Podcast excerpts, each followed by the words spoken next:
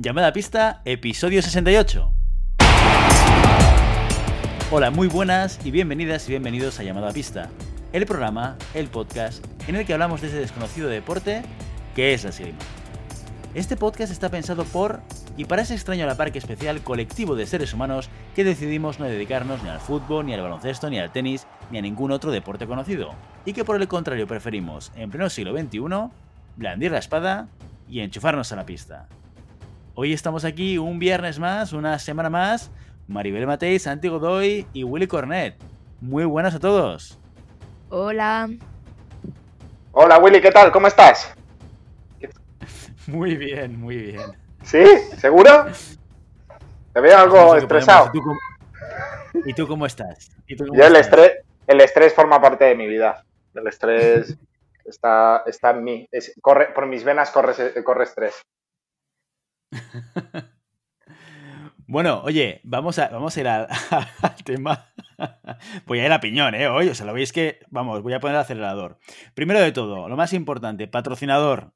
Tenemos patrocinador esta semana, una vez más, una semana más.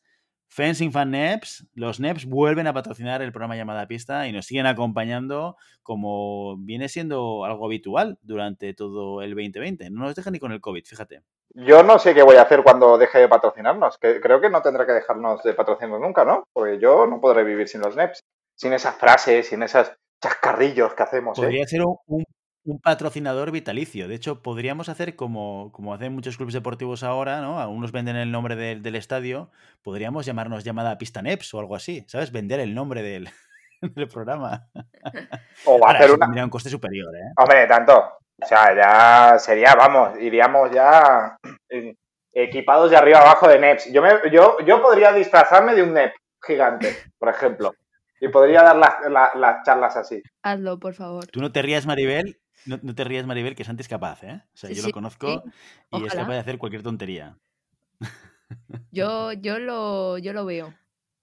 La verdad, si lo haces, todo mi apoyo. Yo pensaba que ibas a decir, si lo haces, yo me, yo me disfrazo de, neps de florete. Que ahora han salido, ¿eh? Y los has recibido ya, ¿eh? He visto la, foto en Instagram. Sí, sí, sí. Además, ahora, eh, en cuanto pueda salir, o sea, a partir del sábado en principio, eh, voy a rescatar mi chaquetilla para poner el, el parche que nos regaló, que es súper chulo, al lado del resto de mis parches. O sea que subiré, subiré fotos. Yo, yo tengo una cosa, yo, a mí no me llega, a mí no me llega nada. Y, mi, pregunta es, ¿por qué Willy tiene que ser el que recoja mis cosas? Es que yo lo flipo, tío. Yo voy a hablar con Ricardo y ya esto no, no, no, no va bien. Así no vamos bien. Porque si ah, no, yo, yo no, no recibo nada. ¿Está puesta su dirección o qué? Sí, claro, yo qué sé, claro, es que piensa que vivimos juntos, pero no es verdad. Tú igual intentas hablar con Ricardo, no te lo cogerá, porque Ricardo es una persona que conoce bien bien cómo funcionan las jerarquías en, una organización y sabe que tiene que hablar conmigo, ¿eh, Santi? Así que esto, esto va así. O sea, un día te, daré tu. La, Willy, la rueda de la fortuna es caprichosa, ¿eh? A veces está arriba y otras veces está abajo, ¿eh? Cuidado. Pero oye, no te preocupes que el destornillador lo puedes comprar con un 35% de descuento. ¿eh? durante el COVID, Sinfanefs te ofrece la oportunidad de utilizar un descuento solo a oyentes de llamada pista, con lo cual tienes que decir que eres oyente, ¿eh? ¿Vale? Pero no, es que no, soy, no soy oyente. ¿eh? No lo, yo no oigo los capítulos después. Yo lo vivo. Eh, yo, con escuchar de mismo. Sí, soy el del directo. Yo soy de la, ya lo he dicho, del, del, impro, del impro show. Yo, el directo es lo mío. Si no, pues nada. Bueno, pues si te animas, que sepas que hay un código promocional que es arroba stay at home en inglés, S-T-A-Y-A-T-H-O-M-E, que lo utilizas y 35% para ti, solo por ser eh, oyente de llamada a pista y por comprarte unos NEPs con destornillador, tornillos, lo que haga falta. Qué majete, ¿eh? Qué majete. pues sí. Bueno, además, oye, arranquemos con el contenido porque hoy traemos a llamada a pista una nueva entrevista, ¿eh? Y además Maribel está, vamos, que, que, que salta de júbilo porque vuelve el florete femenino a llamada a pista de manera consecutiva. Yo creo que esto es la primera vez que pasa en llamada a pista. Siempre vamos intercalando programas, eh, contenidos, etcétera, y volvemos a traer a alguien de florete femenino. Estás, estarás contenta, ¿no, Maribel? Hombre, yo siempre, sabéis que, mi misión es que el florete se expanda por el mundo. Y, bueno, pues dos chicas de florete femenino para que la gente la- las conozca. Y al final, pues ya os voy metiendo un poco en mi, en mi campo, que es lo que quería desde el principio. Para que después digan que la espada no es, no es dadivosa y, y, y, y buena gente, ¿eh? Estaba, estaba buscando otro, otro objetivo, pero no me ha salido. Yo no, no, no quiero decir nada, pero estaba pensando el otro día que debería pasarme al sable para que por fin hubiese alguien que, que practicase un arma, un arma de verdad en este, en este Willy, podcast. porque, en, claro, sa- en sables te revientan. No, no, estoy seguro, pero alguien tiene que representar el sable, hombre. Y Maribel, evidentemente, no va a ser. Y Santi, bueno, Santi, Santi, de No, verdad, hombre. podría representar cualquier Yo cosa. podría. Yo represento a la convención. Cuando empecemos con el sable, pues me pongo con el sable, no hay problema. O sea, tú eres anti-espada, ¿no? O sea, este es el, este es el punto, ¿no? vaya, pues pues he- vaya He, practicado, he practicado más espada que sable que no he hecho en mi vida. caída de O audiencia. sea que. Esto no puede ser, esto no puede ser. Pero además, una cosa muy interesante, aparte, iba a decir a pesar, aparte de que repetimos florete femenino, es que esta semana en este programa empieza una colaboración que, bueno, que empieza ahora y por ahora no tiene vistas de que se vaya a acabar, que es de compartir contenidos con la Real Federación Española de Esgrima, ¿no? Eh, hay que co- contarle a la audiencia qué es lo que ha sucedido. Bueno, Willy, ya sabes, para eso te pagamos, para que hagas este trabajo. Venga, venga, voy yo, voy yo, que sois muy tímidos. Hace muy poquito, eh, Carolina ¿Sabes lo que pasa? Si lo hago, Dime, dime. perdón, Dale, dale, el tema dale. es que si lo hago, si lo hago yo, si lo hago yo, me corregís y quedo fatal, porque al final digo, digo cositas que quizás no se ajustan demasiado a la realidad y después me dejáis mal y paso, paso. Que hable otro, se equivoque otro. Yo no te corrijo, lo que pasa es que siempre contrasto con Maribel, que es la que tiene el dato correcto. Es, es simplemente lo que- yo también me equivoco y seguro que Maribel me corrige después. Eh, pero bueno, vamos, vamos al, al tema. Carolina de Pando la tuvimos aquí en los micrófonos de llamada pista el año pasado, entrevistándola, y que nos explicó toda su experiencia a nivel de, de club y a nivel de federación, etcétera, y nos contactó ahora unas semanas para proponernos compartir contenidos dentro del canal de la Real Federación Española de Esgrima. ¿Vale? Con lo cual nos pareció fantástico. ¿Esto qué quiere decir? ¿Quiere decir que llamada a pista se acaba? No, no, no. Ilusos. Esto no va a suceder. Llamada pista continúa, igual que siempre. Todos los viernes a las 6.30 de la mañana, capitulito de entre 30 y no sé, y lo que dé el contenido, que pueden ser 90 minutos o, o lo que haga falta. Eh, ¿Qué es lo que va a hacer la Real Federación? La Real Federación lo que nos propone es irnos organizando entrevistas con diferentes personas para darles voz también en el, podcast. Un poco también lo que hacíamos hasta, hasta ahora, pero también con un poco de ayuda por parte de la Real Federación que nos va a permitir, pues quizás tener acceso a personas que a nosotros nos quedaban un poquito más lejos, con lo cual ese es un punto positivo. Tendremos la posibilidad de incorporar en los micrófonos de llamada pista a personas que quizás nos estaba costando un poco más ser capaz de localizar y coordinar para poder entrevistar. Y, uh, y por otro lado, que el formato de la Real Federación Española de Esgrima es en vídeo.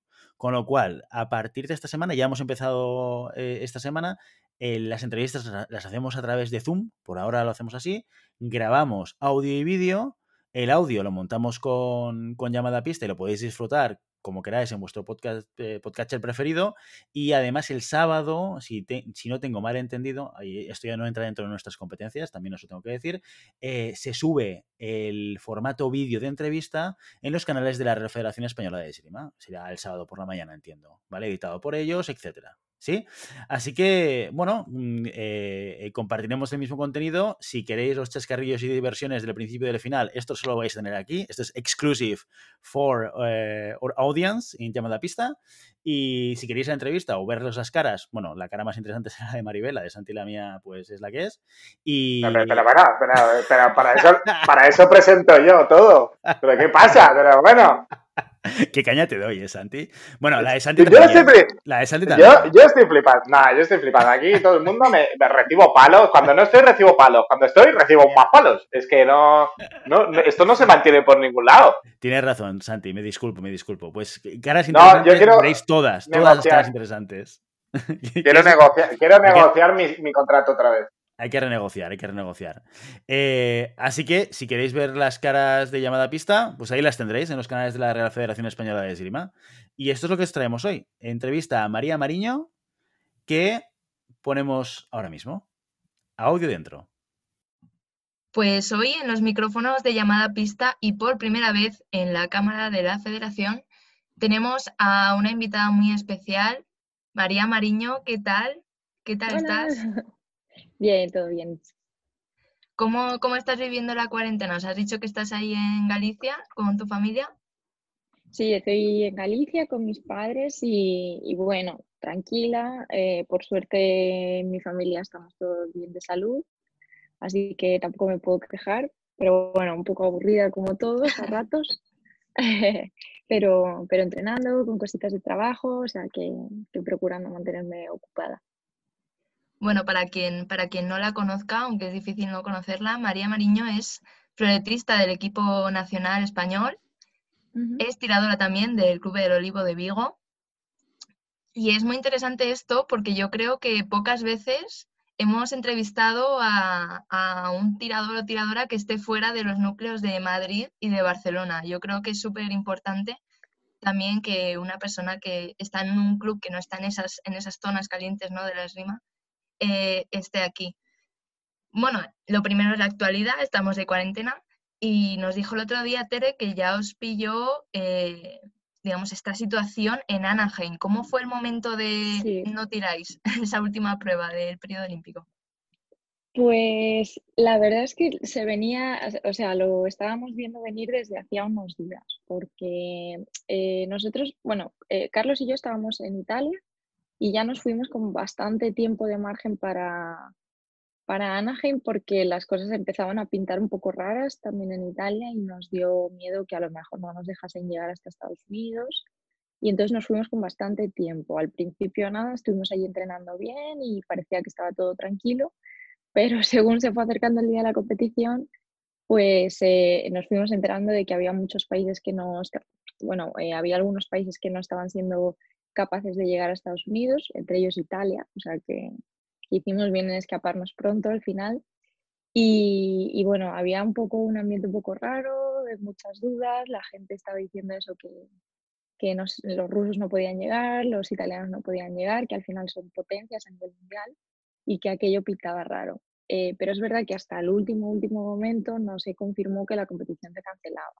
Entonces fue un poco raro, un poco estábamos en tensión como, bueno, estamos aquí, se va a hacer, no se va a hacer, qué va a pasar y, nada, el día de antes fue un poco ya toda la explosión del caos de no, esto no se hace y a España corriendo porque esto se cierra.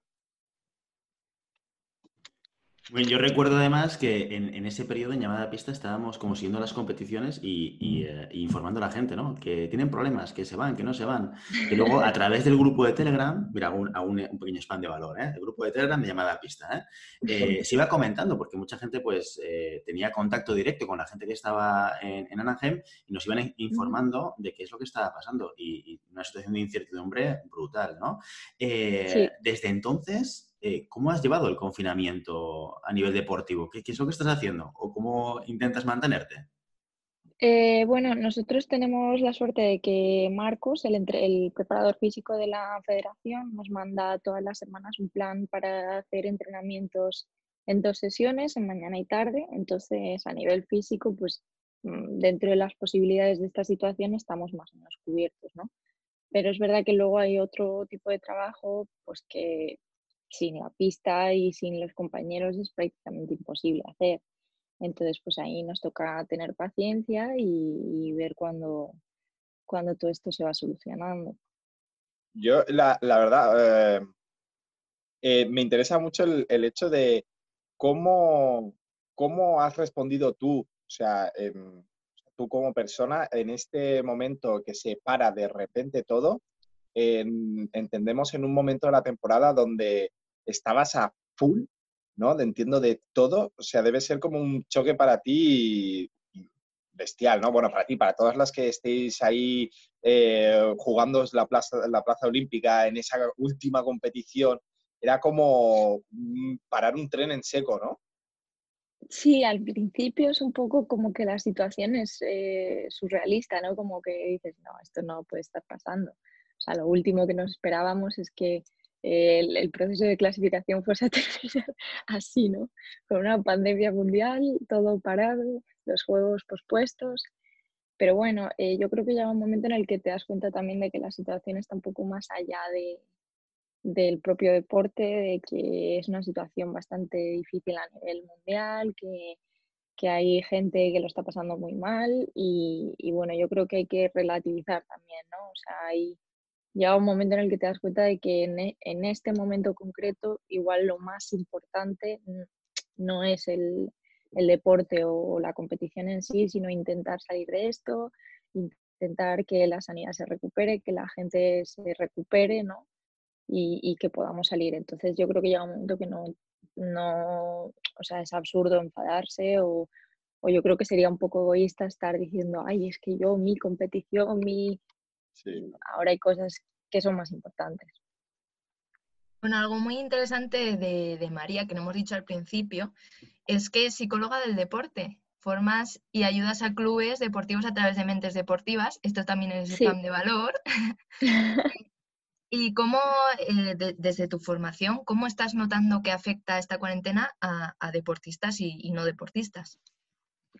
Bueno, yo eh, creo que lo, peor de esta situación, o sea, lo, que, lo, más difícil de llevar de, de, esta situación es la cantidad de incertidumbre que tenemos en mogollón de aspectos, ¿no? En respecto a fechas, en vuelta a la normalidad, en competiciones, en nuevos calendarios.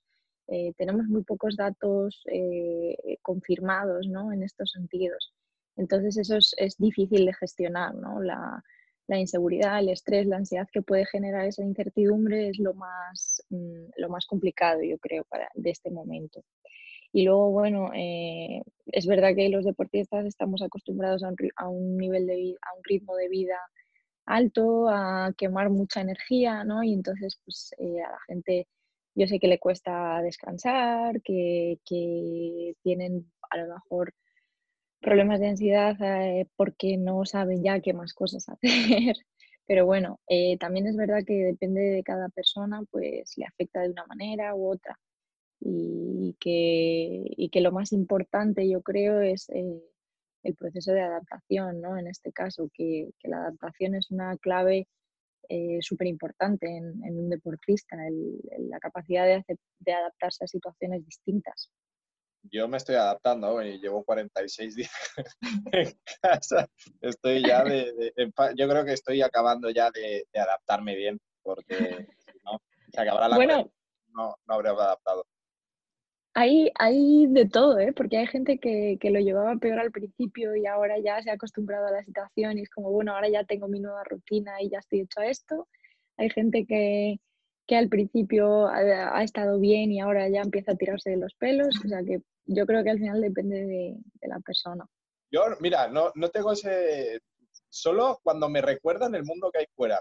Mientras esté dentro de mi burbujita feliz, conmigo, tal, eh, es, es, es, curioso, porque cuando te recuerdas lo que hay fuera, ahí sí que te empieza el, la ansiedad de, ay, me apetece estar en una terraza, me apetece tal, pero, o sea, nada, nada para mejorar el mundo, ¿eh? simplemente divertimento puro y duro. O sea, ahí, Cada uno tiene su objetivo vital, Santi. Esto, esto va como va. Esto va como va. Oye, pero, pero sí que es cierto que hay unas nuevas medidas del gobierno, no vamos a hablar de política, ¿eh? pero, pero sí que es verdad que eh, dentro de esas medidas están aplicando una serie de eh, flexibilidad a toda aquella gente. Feli, cada vez que quiera hablar, se para. ¿Se está cortando en estos momentos? Sí, se está cortando. Pues mira, justo cuando hablaba de política, está claro que nos cortan cuando hablamos de temas interesantes. ¿eh? no, pero, pero que, que quería saber, el, eh, pues si os habéis enterado, yo estoy un poco out de todo esto, ¿eh? porque a mí en cuanto me dijeron que podía salir con los niños ya, perfecto, como tengo dos, venga, va, una hora al día de paseo.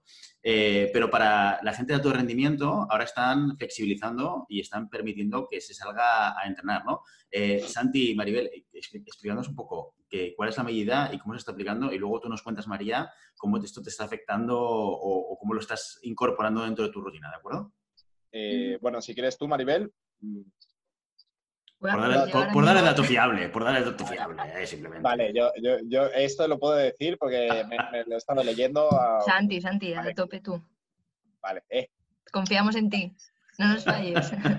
Pero tienes una oportunidad, como te equivoques. Eh, la, desesca la, desescalada eh, empieza en, en, la fase cero, que tampoco lo entiendo mucho lo de la fase cero, ¿no? es como que estamos muy, muy abajo.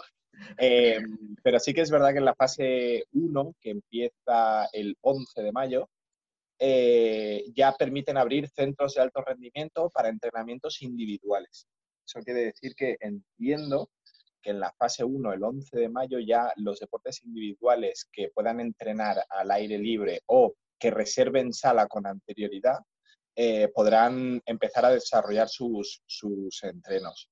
Em, ya sabemos que en la fase, en la fase 0 que empieza el 2 de mayo, podemos salir a correr, podemos. Deporte individual al aire libre.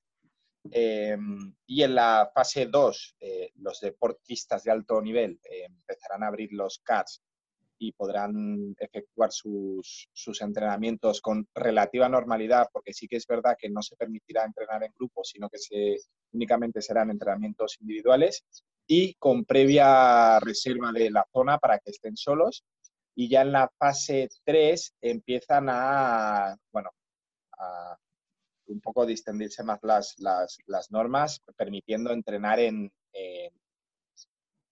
en, salas, en salas no federadas. Entonces, bueno, yo creo que el 11 de mayo ya podemos decir que los deportistas de alto rendimiento, eh, estando en ENCAR o no, eh, pueden empezar a, a retomar relativa normalidad.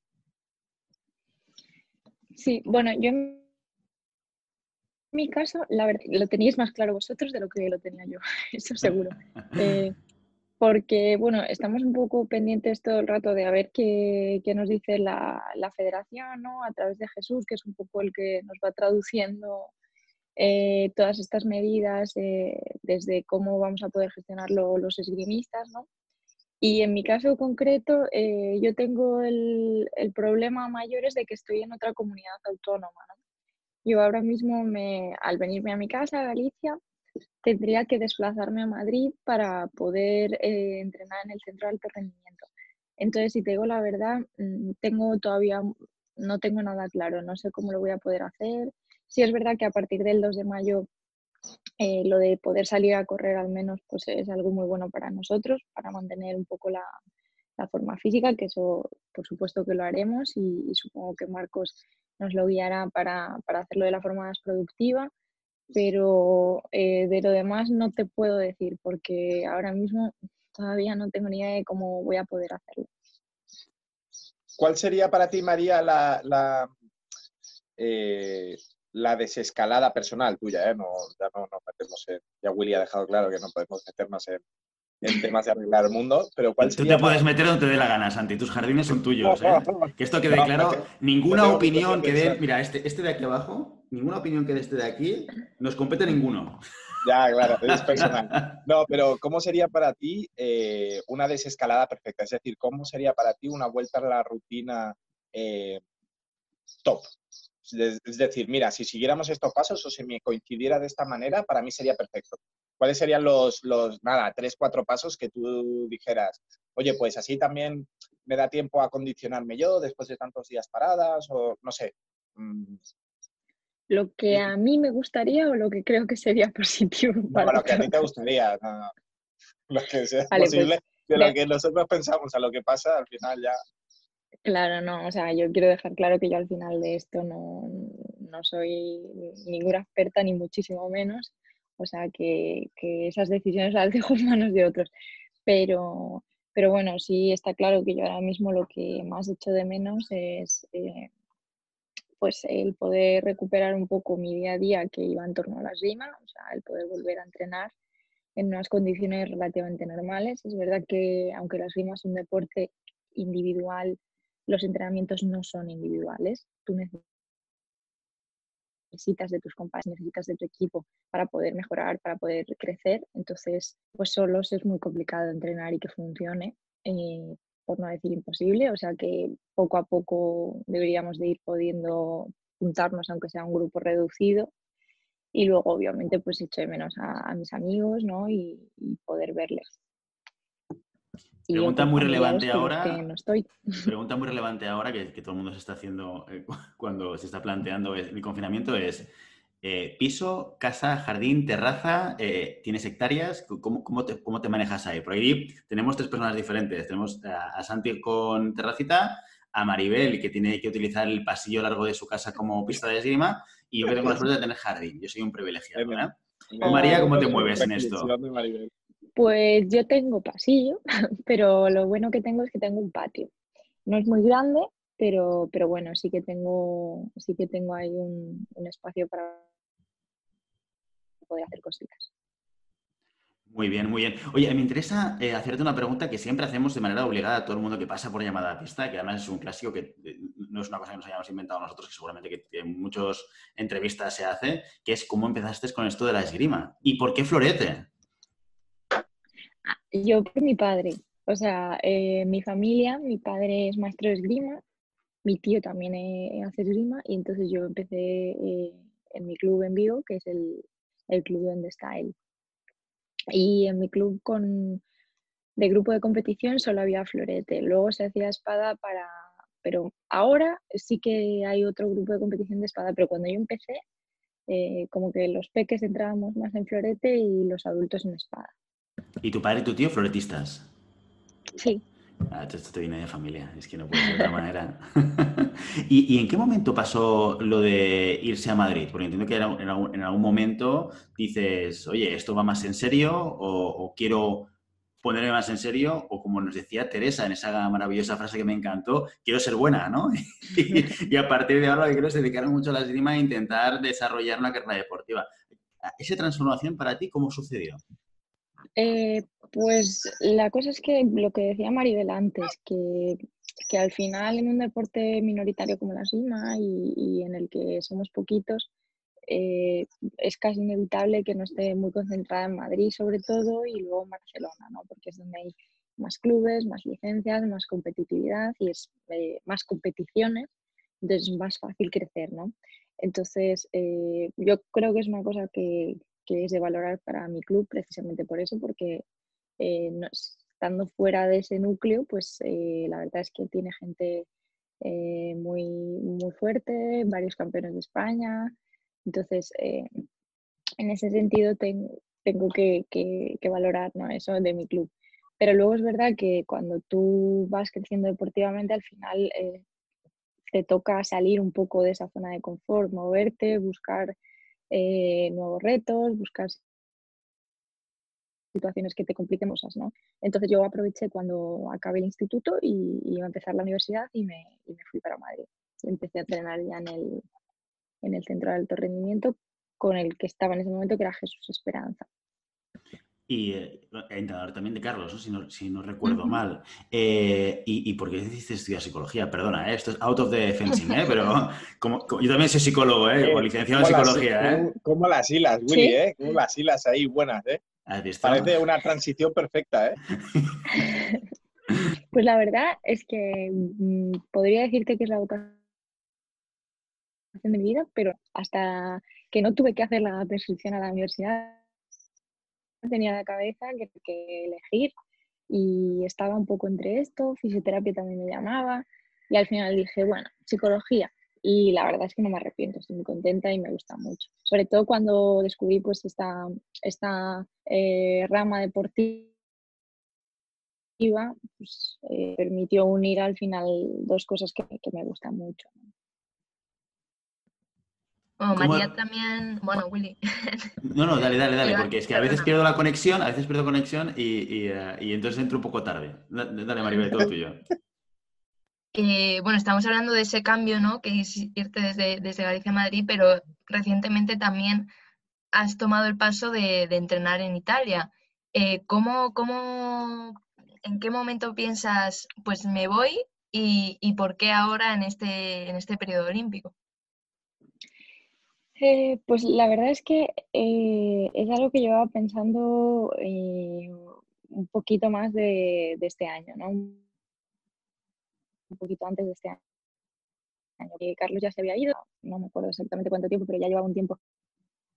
Es verdad que estuvo, volvió, luego estaba, estuvo por periodos y luego llevaba ya otro año allí.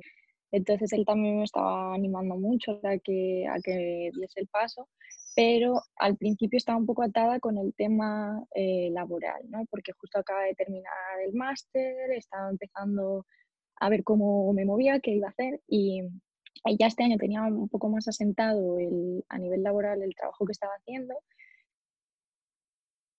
que yo trabajo sobre todo individual con deportistas y encontré la manera de poder seguir haciendo esto vía, vía online, ¿no? Entonces, esto me permitía eh, dar el paso a, irme fuera. Así que fue, fue este año, eh, en septiembre, cuando, cuando me fui.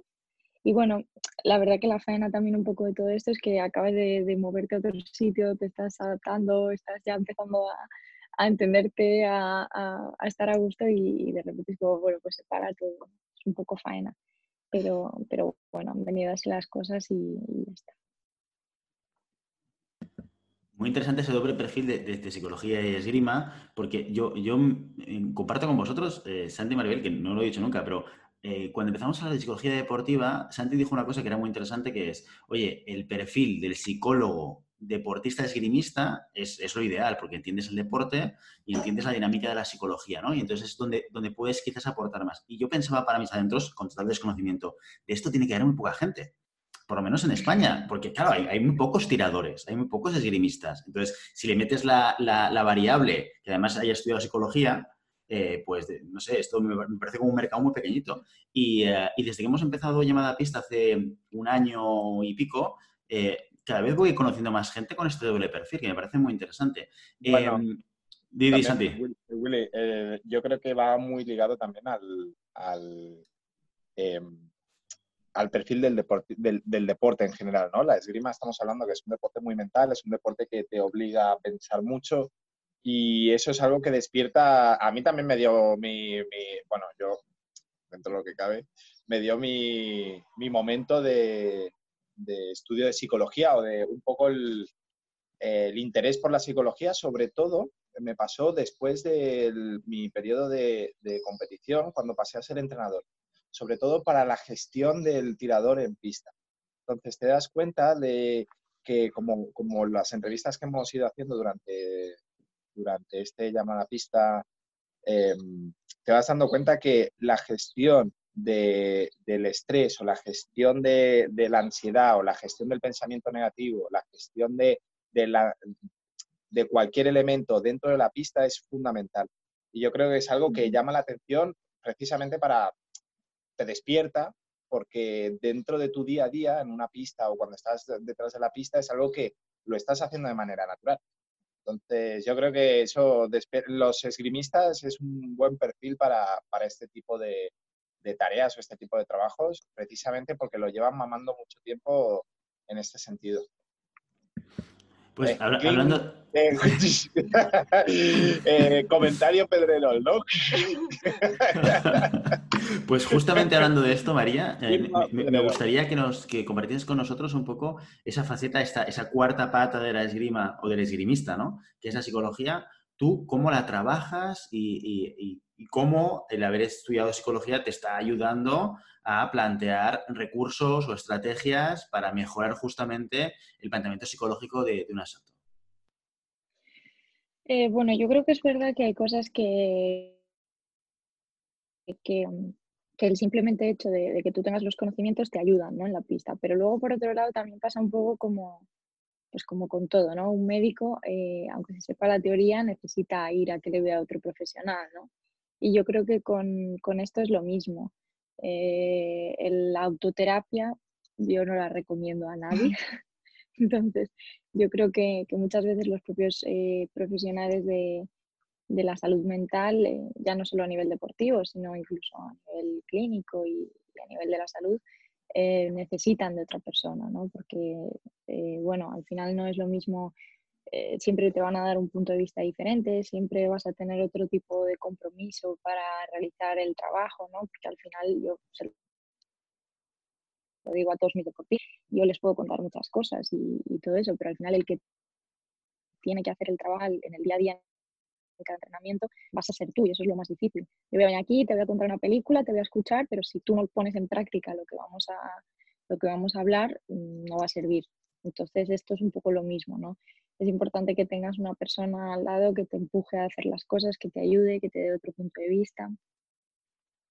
Por tanto, entiendo que tu trabajo contigo mismo lo haces a través del psicólogo deportivo de, la selección, ¿no? Eh, eh, háblanos de, aquellas cosas que hayas eh, visto tú que han mejorado en tu planteamiento psicológico de una competición a través de ese trabajo que haces con el psicólogo de, la federación o de la selección. Bueno, yo creo que sobre todo a mí siempre me ha costado bastante la gestión emocional, ¿no? Eh, soy bastante visceral y, a veces me cuesta mantenerme calmada dentro de mantenerme fría, ¿no? En los asaltos y creo que poco a poco es algo que, estoy, que estoy trabajando y espero estar mejorando. y, bueno, luego eh, también a nivel de foco atencional, eh, en las situaciones estresantes o en los momentos claves, es difícil, ¿no? Mantenerse anclado en lo que es esgrima, en lo que son decisiones tácticas, en lo que son cuestiones técnicas y no dejar que te, que te coman los y si, y si fallo, y si ella hace esto, y si ahora tengo que hacer, ¿no? Entonces eso es algo que también a mí me ha costado y que creo que ahora también estoy, estoy llevando un poquito mejor. Perfecto. Oye, eh, Santi antes decía, oye, ¿cómo crees que deberíamos hacer la vuelta? ¿Qué dos consejos le darías a toda la gente que nos está escuchando, que ahora está en confinamiento y que está deseando volver a las pistas en cuanto les dejen, eh, para facilitar esta adaptación a, la, vuelta a la rutina deportiva? ¿Qué, dos cosas les dirías? Oye, mm, consejos para la vuelta a la, nueva normalidad, como le llaman ahora. Bueno, yo creo que es importante que, no vayamos eh, tampoco contando los días ni, ni es estrictamente eh, en cualquier eh, dato que nos den. O sea, sí es verdad que han dicho que ahora eh, a partir del 2 de mayo se puede ir a correr, que a partir del 11 se va a hacer esa fase 1, que, que se van a abrir ciertos sitios, pero yo creo que hay que tener la conciencia de que la situación es muy especial y que las cosas podrían cambiar. Entonces yo recomiendo que tampoco nos volvamos locos con cualquier dato que nos den de lo que se va a poder hacer, porque a lo mejor las cosas cambian. Entonces eso a nivel psicológico puede ser duro también. Si tú estás ahí en el calendario tachando este día, este día, este día, llega este día. está llena de palitos ya, sí. pues con eso. Porque si llega, llega ese día y nos dicen, oye, mira, que las cosas se han puesto un poco regulares y va a ser que ahora no. Como nos ha ido pasando, ¿no? Hasta ahora que al principio mucha gente se pensaba, son 15 días, y luego no, y no, y no. Entonces, eh, para aquel que estaba muy eh, metido en que iban a ser 15 días, pues me imagino que ha sido más duro.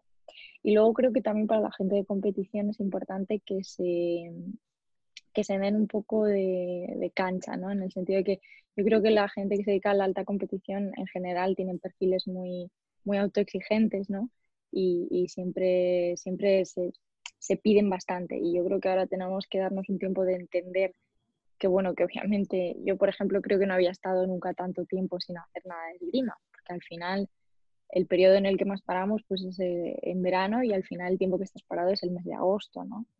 Eh, entonces ahora llevamos más de un mes sin coger un, arma, sin, sin, estar en guardia, sin... Es verdad que estamos haciendo otro mantenimiento, pero bueno, entonces yo creo que eso también hay que entenderlo, que hay que tomarse la vuelta con calma, que hay que, que hay que darnos plazos. La esgrima no se olvida, entonces eh, con tiempo y con trabajo se recuperan las sensaciones y, no pasa nada, pero creo que las prisas no van a ser buenas ¿no? en esto. Una cosa, María, eh, ¿entrenamiento de esgrima en agosto, sí o no? Mm, yo creo que el descanso es parte del entrenamiento. No, yo eh, personalmente ya te digo, eh, necesito ese mes. O sea, a mí me encanta la esgrima, luego soy de las que va a entrenar y me pongo a tirar y me tienen que sacar de allí. O sea, yo antes del entrenamiento tengo que pensar, máximo hago tantos asaltos, porque si no me quedo allí y luego al día siguiente no me puedo mover, porque lo disfruto y me divierto mucho. Pero es verdad que yo creo que, que, hace falta eh, en algún momento de la temporada hacer un stop, tomar un margen, descansar, eh, coger ganas de, pista otra vez, ganas de esgrima, renovarse un poco, ¿no? A mí me hace falta y yo creo que es bueno. No sé si hace falta un mes, si llega con menos tiempo, si hay gente que...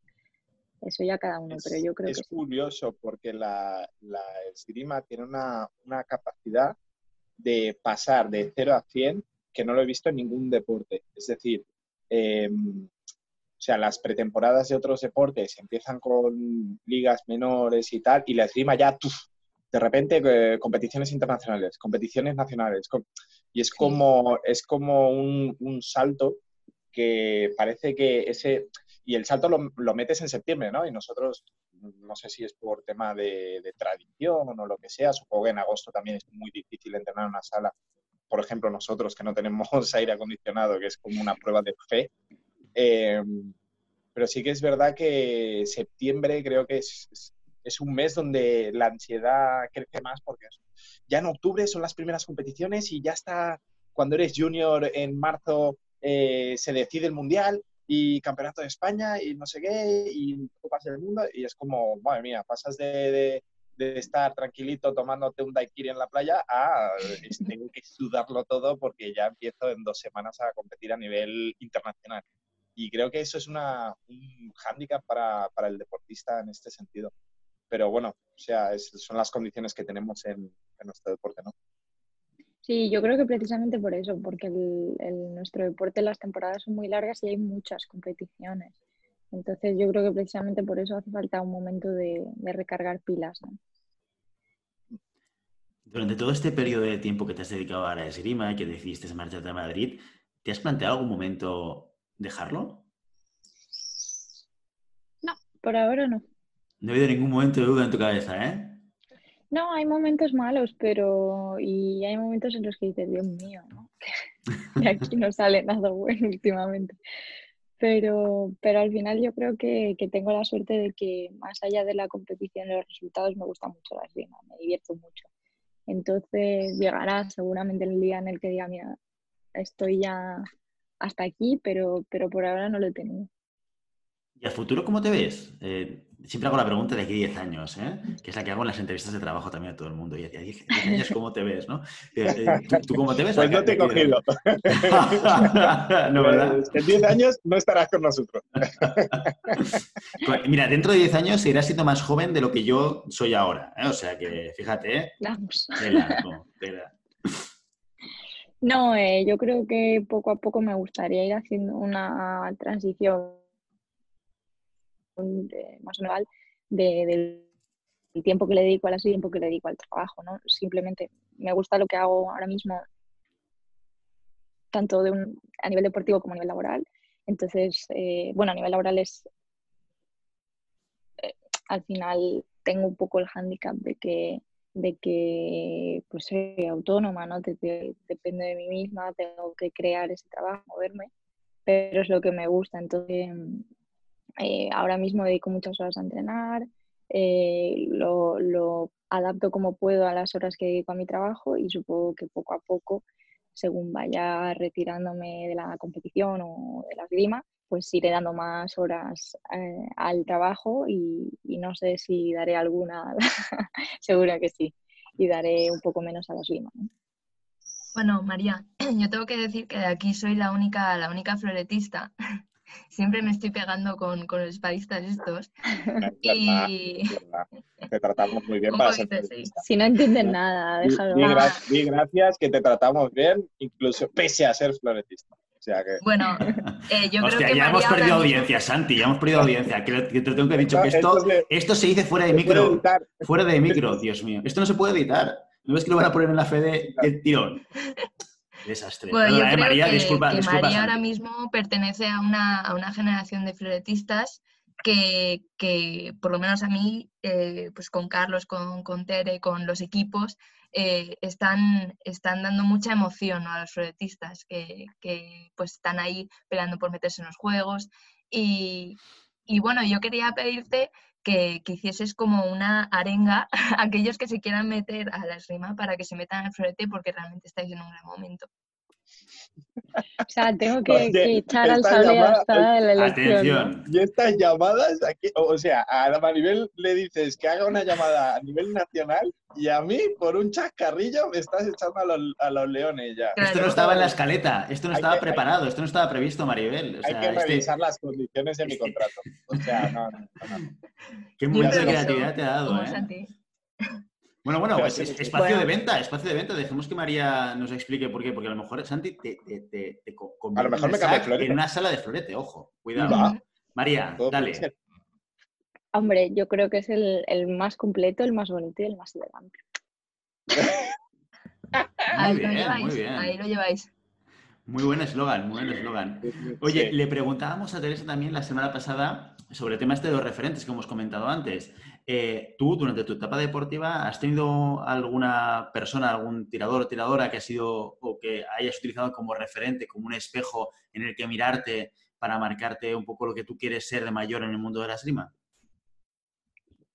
Mm, No, no he tenido a una persona en concreto, ¿no? Pero creo, porque precisamente porque el deporte de las demás es muy completo y tiene tantas cosas que yo creo que, que se pueden ir cogiendo un poco así de cada persona, ¿no? Eh, tanto a nivel nacional como a nivel internacional, yo creo que, se puede aprender muchas cosas de muy distintas, ¿no? A nivel técnico hay gente que me gusta mucho, táctico, a nivel de carácter en la pista, luego eh, en aspectos mentales, en capacidades, en fortaleza. Entonces, mm, la, la verdad que no he tenido un ídolo concreto, pero me he fijado en muchísima gente, eh, tanto a nivel nacional como internacional, para cada cosa, ¿no?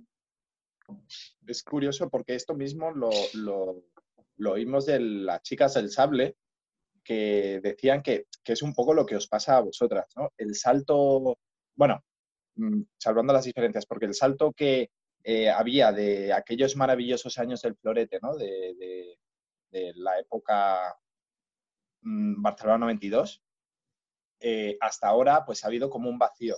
Y las chicas del sable decían que precisamente en, en Sydney fue el primer, los primeros Juegos Olímpicos que se, que se introducía el sable femenino y por lo tanto ellas son las primeras. Pero es ese vacío previo que os obliga a vosotras a, coger referentes donde no los hay o ser vuestros propios referentes, ¿no? Y, y la verdad es que es un... Me gusta esta, este momento porque realmente creo que es muy importante el tema de, de ser referente. Y creo que estáis haciendo un trabajo eh, fenomenal, aunque no lo sepáis, porque es un trabajo pasivo en este caso. Pero creo que es muy importante mm, marcarte hacia dónde quieres ir y esos objetivos de, de- para los demás, ¿no? Para los, para los que nos dedicamos a, a la esgrima de combate en sala, a la esgrima de combate de, pegarnos con los socios. Eh, tener un referente al, al que poder as- a- eh, querer llegar o, o simplemente poder ver y decir, oye, mira, eh, está bien lo que hace y todo esto, es algo muy importante. Y creo que la, tanto el sable femenino como el florete femenino y, y el florete masculino estáis haciendo esa, ese trabajo ahora que la verdad desde aquí yo personalmente os doy las gracias, aunque no os enteréis de que lo estáis haciendo, ¿eh? pero se agradece. Gracias a ti. Muy bien, María. Oye, no, no te vamos a robar más tiempo. No- no- de hecho, no sé cuánto tiempo te estamos robando porque no tengo marcador aquí de tiempo. O sea, ahora voy un poco No sé. perdido porque este, este es un nuevo formato para nosotros. Llevamos unos Eh, 35, 36 minutos. Vale, si Santi dice 35, 36, deben ser como 40, ¿no? Más o Sí. menos por el... Realmente en un minuto serán 40. lo, lo tiene controlado, tiene controlado. Y Sí. eh, eh, entonces, eh, María, muchísimas gracias por venir, por haber querido participar en esta primera prueba de vídeo. Oye, eh, también hemos, nos ha permitido entrar un poco en las casas de los demás, ¿no? Porque vemos a María eh, con, Como. Osborne. Exacto, fíjate, hostia, podría ser un programa muy bueno esto. Vamos a comer con, con esgrimistas, ¿no? No me hagas enseñarte ahora la habitación, ¿eh? que son las ocho.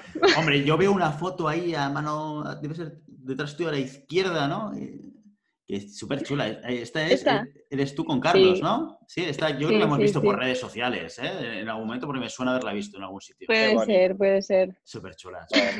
Vosotros veis, por ejemplo, cómo yo vivo el confinamiento, que es con vino. ¿eh?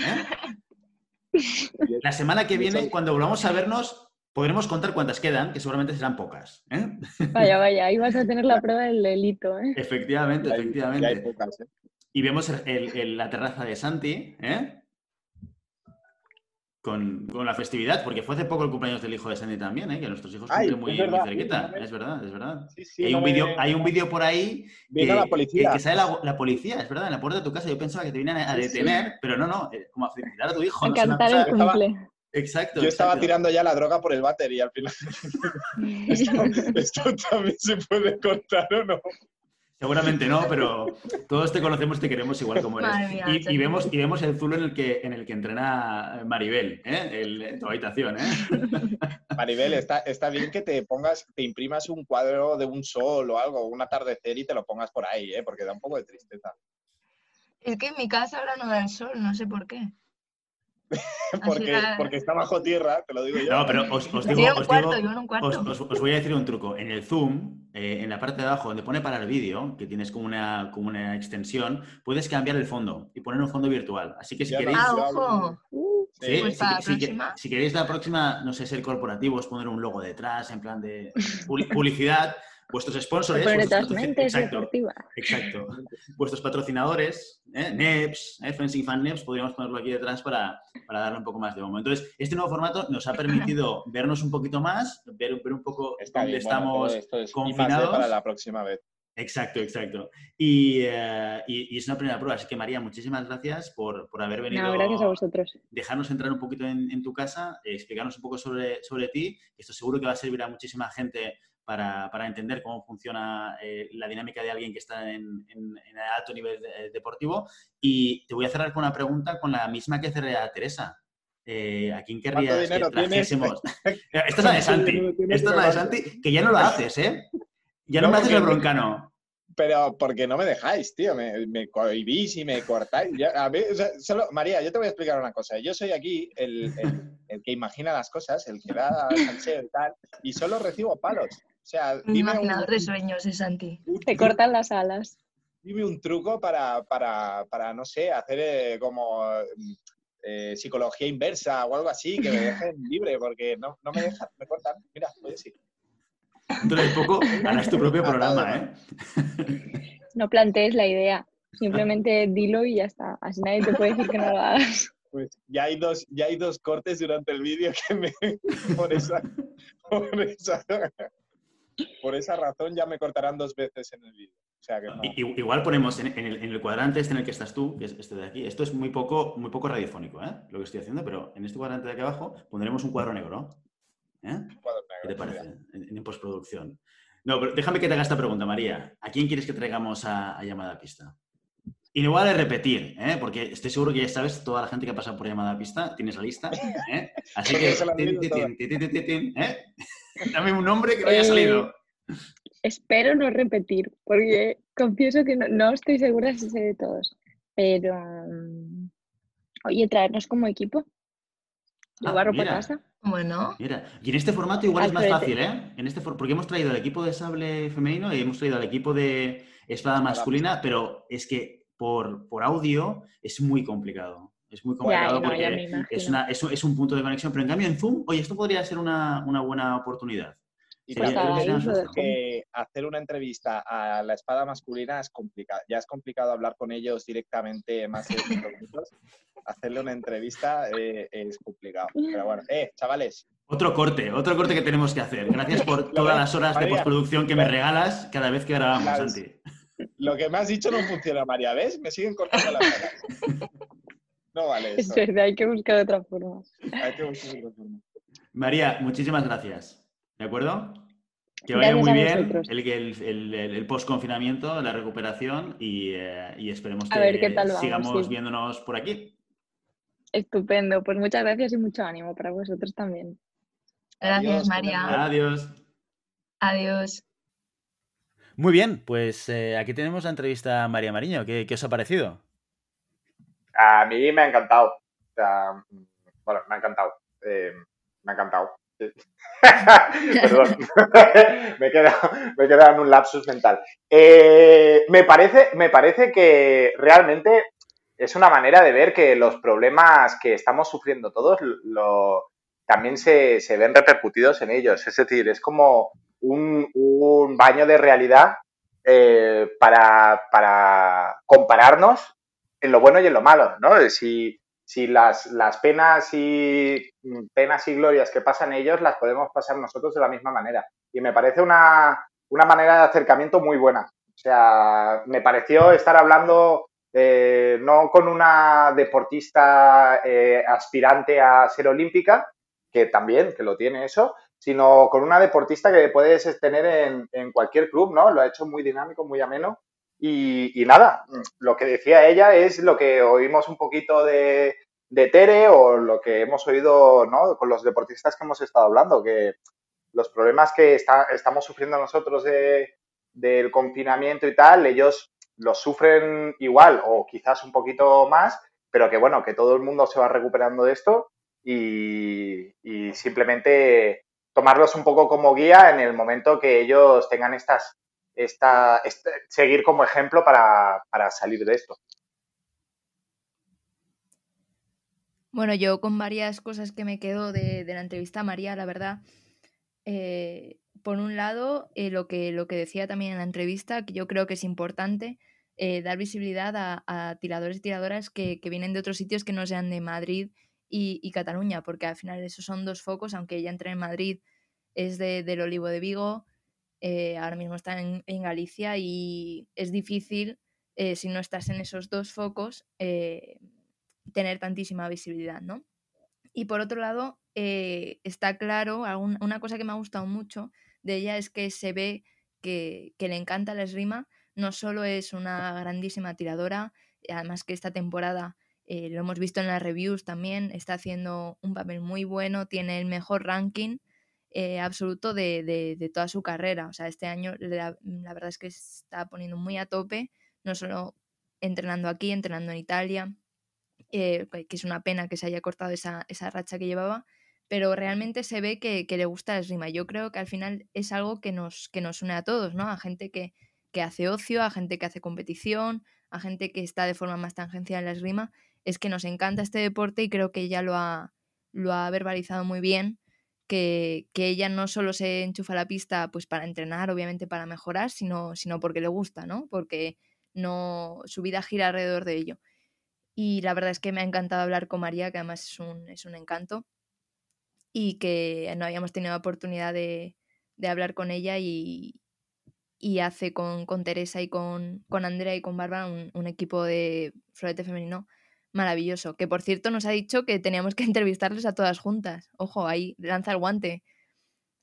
Ahí nos lanza el guante a ver, a ver cómo lo organizamos, porque tenemos que, descansar un poco de florete también, ¿no? Vamos a buscar otras armas también para darles un poco de voz, pero sí que es verdad que de hecho, que de hecho el, eh, es el único, eh, eh, o sea, el, el arma con equipo que no hemos entrevistado, hicimos espada masculina, hicimos sale femenino, pero no hemos entrevistado ningún equipo de florete, ¿no? Con lo cual ahí sí que es verdad que nos queda un, punto pendiente.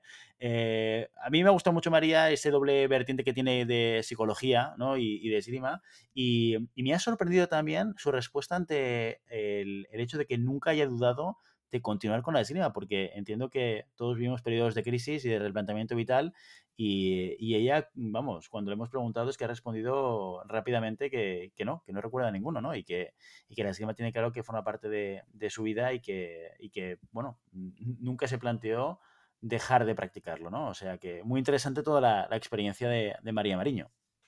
Es curioso porque, mm, salvando las diferencias, obviamente, eh, y, el periodo de, de actividad deportiva, yo nunca tuve las, ganas de dejarlo y en el momento que tuve las ganas lo dejé. O sea, es decir, no es que eh, en eso comparto con ella de una actividad, cualquier actividad que tú le, inviertas una parte importante de tu día a día y de tu vida, eh, si no lo haces a gusto, eh, es muy difícil hacerla. Y creo que la mejor manera de poder disfrutar de la esgrima o, o de seguir haciendo cualquier tipo de actividad es, eh, bueno, valga la redundancia, disfrutar de ella, ¿no? Y sí que es verdad que en el, momento que, yo el momento que decidí dejarlo fue el momento en el que dejé de disfrutar.